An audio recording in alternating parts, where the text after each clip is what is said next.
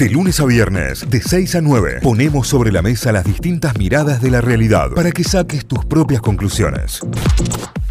Bueno, eh, tenemos invitada ya en línea. Vamos a abrir la ronda de mates. La vamos a invitar que se siente aquí con nosotros. Y vamos a charlar. Nos vamos para Pumacagua, chicos, ¿eh?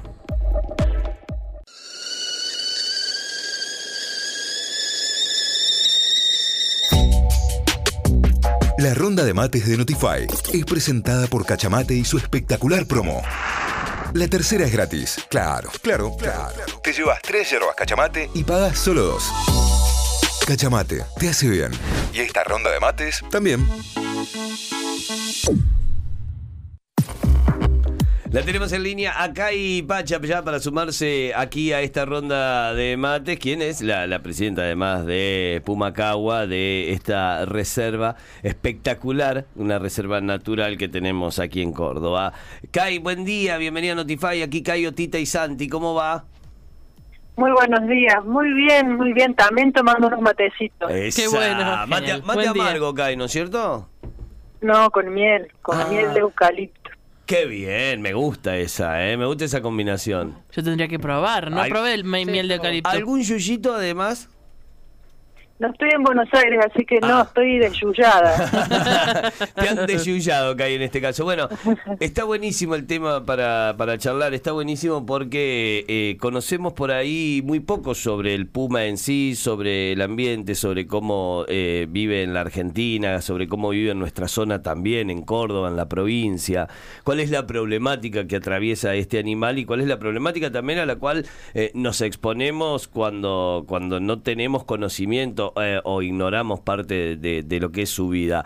Kai, en este caso la, la idea es eh, generar una charla, concientización sobre las problemáticas del, del puma con, otros protagonistas, obviamente, sobre el daño del puma en el ganado. Se viene una linda actividad este 2 de septiembre, ¿no? Sí, vamos en Pumacagua, estamos en Calamuchita, en Córdoba, donde tenemos una reserva que tiene animales en recuperación, entre ellos son 20 pumas y estamos esperando cuatro más. Qué lindo. Bueno, vamos a invitar, trabajamos hacia, hacia adentro, con, digamos, cuidando estos animales que tenemos, pero también hacia afuera, porque como vos decís, hay muchas problemáticas que solucionar.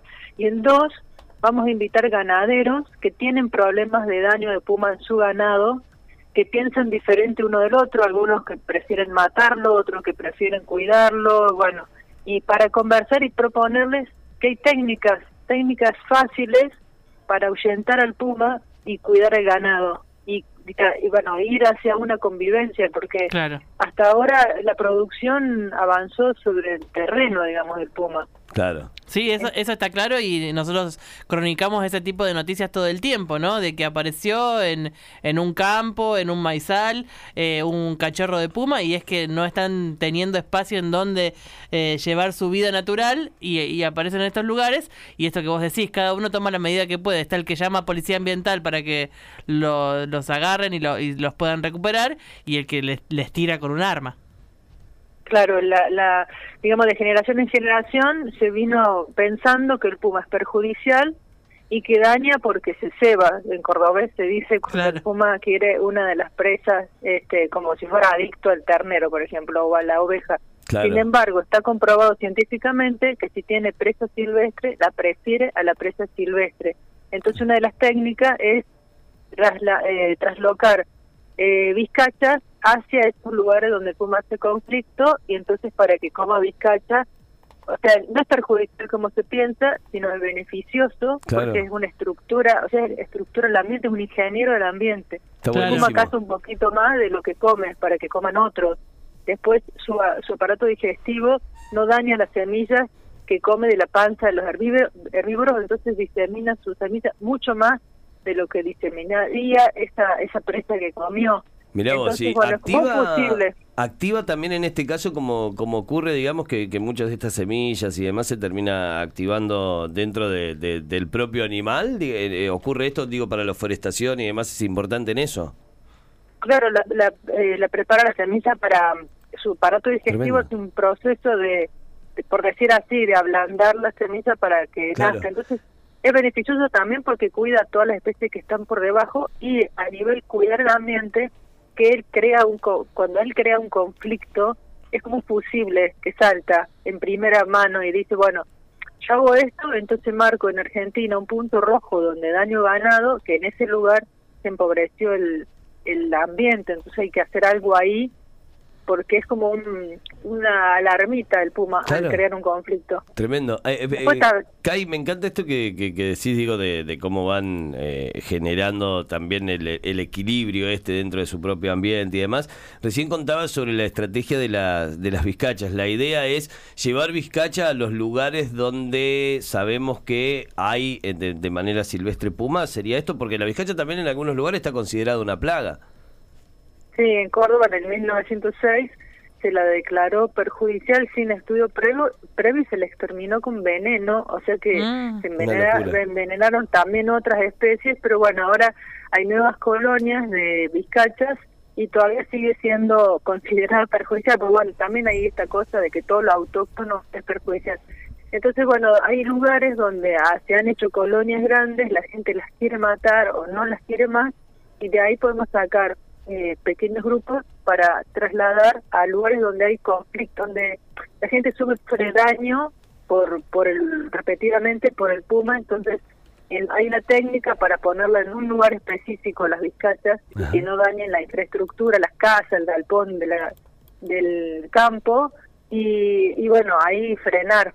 Guay. Y la otra técnica es eh, incorporar burros o mulas, la otra es incorporar unos perros turcos, que son a bruces, y la cuarta es eh, poner luces intermitentes en los corrales con sensores de movimiento, entonces cuando se acerca el puma se detecta una secuencia de intermitencia de luces que lo, lo ahuyentan.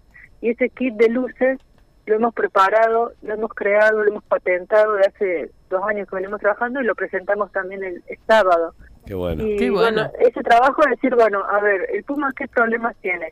Tiene el problema del conflicto del, del con el ganado, bien, pero no es eh, solamente trabajar por el Puma. Trabajamos por la concientización de, decir, bueno, convivamos y no, con, no conquistemos. Claro. Eh, no somos dueños. Y generar, por esas técnicas lo que ayudan es generar monte de nuevo. Entonces el Puma es una puertita para ir un poquito más allá. Súper interesante.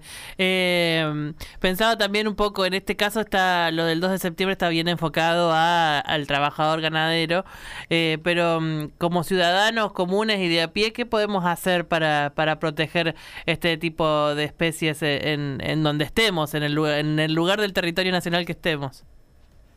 Bueno, al, al principio ustedes dijeron que hay un poco de desconocimiento interiorizarse es como muy importante y participar. Por ejemplo, también estamos trabajando con otro problema que sufre el Puma, que es la cacería enlatada, que muchos argentinos no saben. Nosotros ayer, eh, en un crematorio con el Ministerio de Ambiente, se cremaron trofeos de caza en símbolo de dejarlos descansar en paz, digamos, son eh, pedazos de animal embalsamados usados como adorno.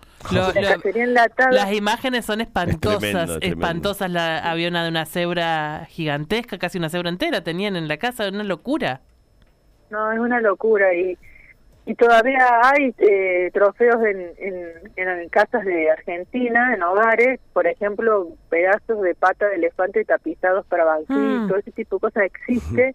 Y, por ejemplo, ¿cómo se obtiene un trofeo de puma?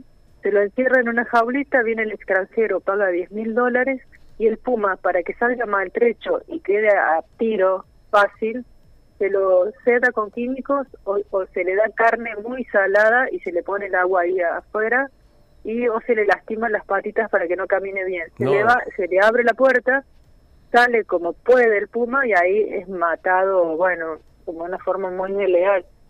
Es, el trofeo. Es, la, es, la, tremendo. Es la escena de Gladiador, de la película de Gladiador, que a él lo pinchan antes de salir a la pista para, para ponerlo en inferioridad de condiciones. Es la, es la misma escena, algo que sucede todo el tiempo en los cotos de casa y demás.